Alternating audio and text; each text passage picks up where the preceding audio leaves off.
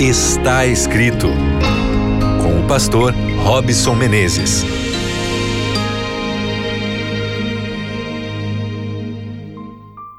Olá para você que já está aí conectado aí pelas ondas, a frequência da Rádio Novo Tempo aqui no seu programa está escrito. É esse momento muito especial que a gente para para refletir dentro da palavra de Deus e tirar assim conforto, tirar uma mensagem de sabedoria.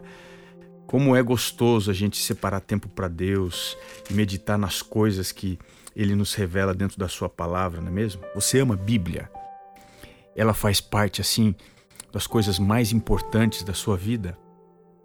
Pois então hoje eu quero falar sobre um tema muito especial para você, que é o tema da sabedoria. Então vem comigo, fica comigo aí.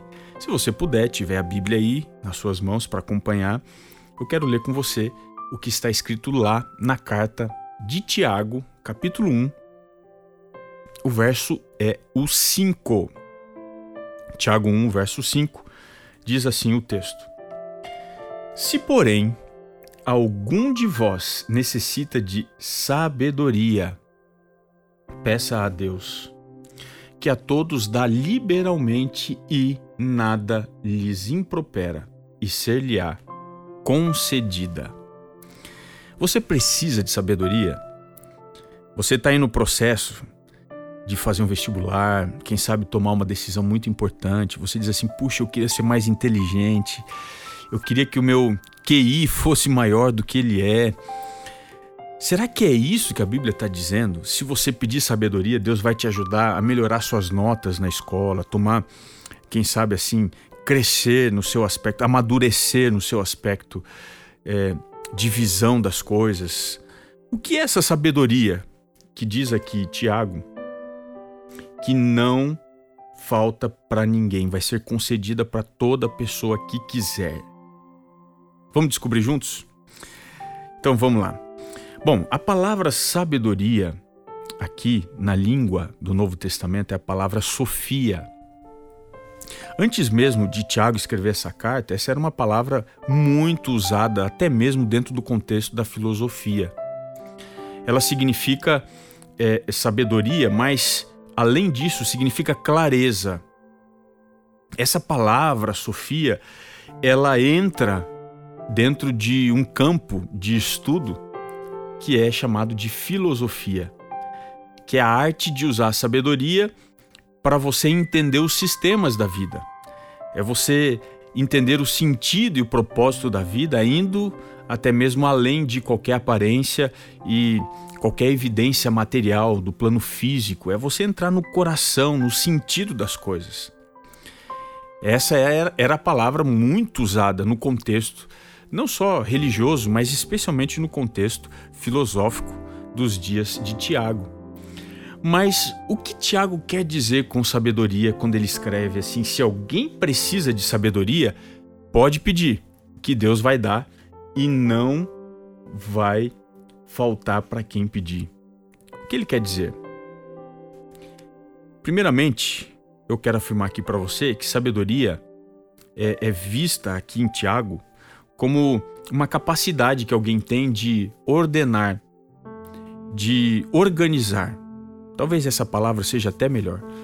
Todos os, os aspectos da vida de acordo com a vontade de Deus. É você se organizar ao redor de Deus, dos seus planos, da sua vontade. É você fazer isso não necessariamente no aspecto cognitivo, não é uma coisa exclusiva para a sua razão não tem a ver aqui só ser sábio intelectualmente, tendo assim capacidade de desvendar a teoria, a ciência, mas vai além disso. A sabedoria aqui em Tiago tem a ver com você viver uma vida prática que é totalmente voltada para a lei de Deus, voltada para a realidade espiritual. Amar a Deus sobre todas as coisas e amar o próximo como a ti mesmo. Então, é, esse filósofo do, do cotidiano que, que Tiago está aqui orientando, ele vive de que jeito? A própria carta de Tiago vai nos ajudar a compreender isso melhor. E eu queria que você me acompanhasse a partir do verso 13 do capítulo 3 da carta de Tiago. Ele diz assim: Olha, quem entre vós é sábio e inteligente? Vamos decifrar aqui quem que é sábio, quem é inteligente. E aí ele diz: Mostre-me em mansidão de sabedoria, mediante com digno proceder as suas obras. Observe que a definição que Tiago está fazendo aqui de sabedoria no primeiro momento é uma pessoa que é mansa. E aí? Cutucou forte aí?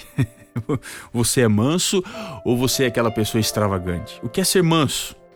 De acordo aqui com Tiago, é uma pessoa que não é orgulhosa. É uma pessoa coerente entre aquilo que ela acredita e aquilo que ela vive o aspecto teórico e o aspecto prático. Uma pessoa que é coerente, ela é mansa, uma pessoa que não é orgulhosa, ela não se infla de vaidade. Mas ele vai definir outras coisas mais. Ele vai falar agora sobre o que não é sabedoria. E olha o verso 14 em diante: diz assim: Se pelo contrário tendes em vosso coração inveja amargurada e sentimento faccioso, nem vos glorieis disso, nem mintais contra a verdade. Esta não é a sabedoria que desce lá do alto. Antes é terrena, animal e demoníaca. Pois onde há inveja e sentimento faccioso, aí há confusão e toda espécie de coisas ruins. Deixa eu definir com você o que não é sabedoria. Para você fazer a sua configuração emocional e o seu contraste aí. Qual é a pessoa que não tem essa sabedoria e que quer pedir a Deus sabedoria? Quem é que precisa? É a pessoa que vive uma inveja amargurada. Ele vive olhando para o lado e fica amargurado porque ele não tem o que os outros têm, ele não é o que os outros são. A inveja é um poço sem fundo. Essa pessoa, além de ser invejosa, diz aqui tem um sentimento faccioso, ou seja, ela mais divide do que aproxima as pessoas. Ela, por onde passa, deixa um rastro de, rastro de divisão. E como ela faz isso? Porque ela vive contra a verdade. Ela é a favor da mentira. Ela faz de tudo para conseguir o que ela quer, inclusive, se for necessário, mentir. E aí, Tiago vai explicando melhor, definindo melhor, ele diz que esta pessoa segue a tendência humana, tendência humana, que é sempre animal, é instintiva, uma pessoa que vive como se fosse um instinto de sobrevivência e para isso ela faz o que for necessário, age com malignidade, promovendo confusão e toda espécie de coisas ruins. A sabedoria significa uma pessoa completamente transformada por Deus e pela sua vontade, pelo seu amor, pela sua graça. E essa pessoa, quando experimenta a sabedoria que Deus dá para todos, a graça, a transformação, ele diz aqui no verso 17: A sabedoria, porém, lá do alto é primeiramente pura. A sabedoria de Deus é baseada na pureza, mas ela vai além. Depois ela é pacífica, a pessoa ela vive em paz.